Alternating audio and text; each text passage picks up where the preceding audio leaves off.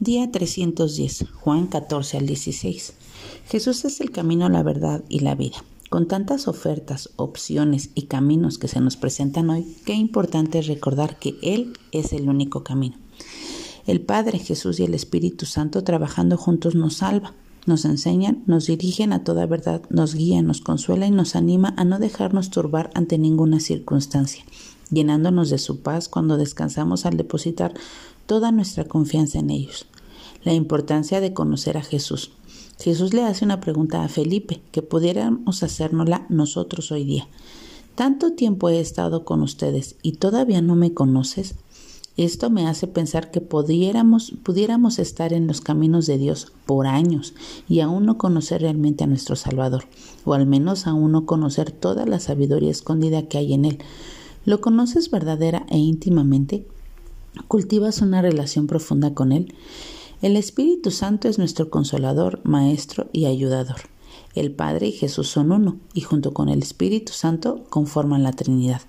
Este Espíritu Santo sería aún mejor que tener a Jesús físicamente a nuestro lado, ya que ahora Él moraría dentro de nosotros y estaría siempre con nosotros.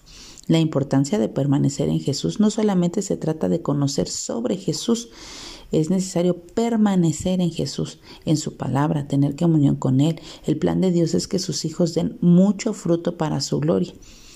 El verdadero discipulado se comprueba con el fruto y este viene como producto de permanecer aferrados a la vida. Para resumir, los hijos de Dios somos escogidos por Dios y designados a dar fruto que permanezca. Tenemos el Espíritu Santo habitando en nosotros y Él nos lleva a toda verdad. Creemos y amamos a Jesús y creemos que Él es Hijo de Dios y que fue enviado por el Padre. Permanecemos en Él y lo amamos. Nos amamos unos a otros. Permanecemos en su palabra. Somos odiados por el mundo. Podemos hacer grandes obras para Dios porque tenemos a Jesús como intercesor ante el Padre. Podemos pedir al Padre lo que necesitemos para hacer las obras que Él nos ha llamado a hacer. Somos amados por el Padre. No podemos hacer nada separados de Dios.